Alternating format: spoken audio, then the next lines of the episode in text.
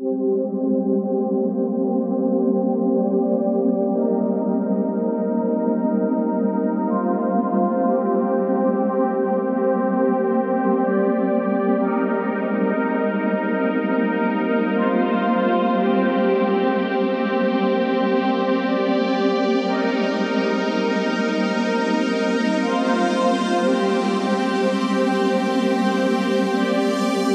and gentlemen, we're floating